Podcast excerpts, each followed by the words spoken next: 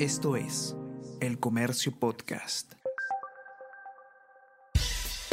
Buenos días, mi nombre es Soine Díaz, periodista del Comercio, y estas son las cinco noticias más importantes de hoy, lunes 11 de septiembre piden reparación civil de 148 millones de soles al dueño de casa de Zarratea. Alejandro Sánchez y otros seis implicados tendrían que pagar ese monto por solicitud de la Procuraduría Pública especializada en delitos de corrupción. Al operador y financista de Pedro Castillo se lo acusa por presuntamente utilizar como fachada una empresa para ganar una licitación de 730 mil soles.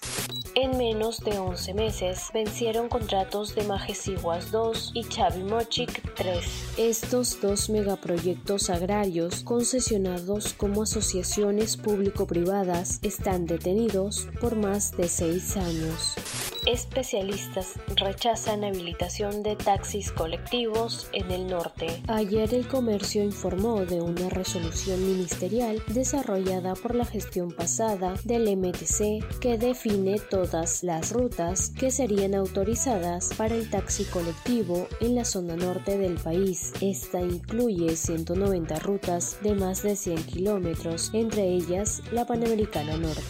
Brasil entrenó en el campo de Matute con Neymar a la cabeza. El pentacampeón mundial, que hoy reconocerá el césped del Estadio Nacional, mantendría ante Perú su terrible ataque con Neymar, Rafinha, Rodrigo y Richarlison se acelera búsqueda de sobrevivientes de terremoto en Marruecos. Los socorristas aceleraron ayer la búsqueda de posibles supervivientes atrapados bajo los escombros de las localidades arrasadas de Marruecos por un violento terremoto que ya dejó más de 2.100 muertos.